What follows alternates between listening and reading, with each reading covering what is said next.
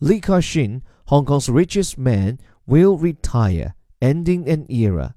Li Ka-shing, a high school dropout who got his start selling plastic flowers, will retire from the empire that made him Hong Kong's richest man, he said on Friday, bringing a symbolic end to an era when the road to China's riches went through the one time British colony.